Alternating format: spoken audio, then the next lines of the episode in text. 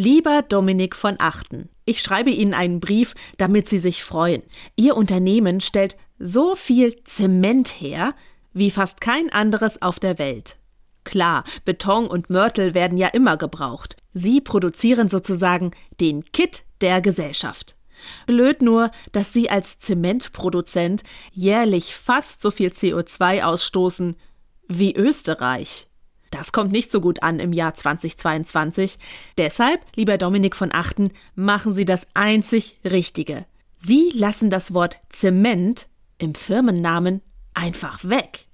Nicht mehr Heidelberg Zement, sondern Heidelberg Materials.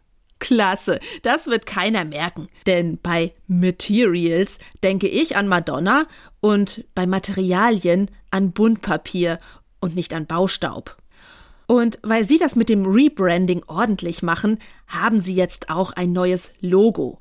Das erinnert an ein zart geschwungenes grünes Blatt. Nee, nicht Feige, eher Buche, würde ich sagen.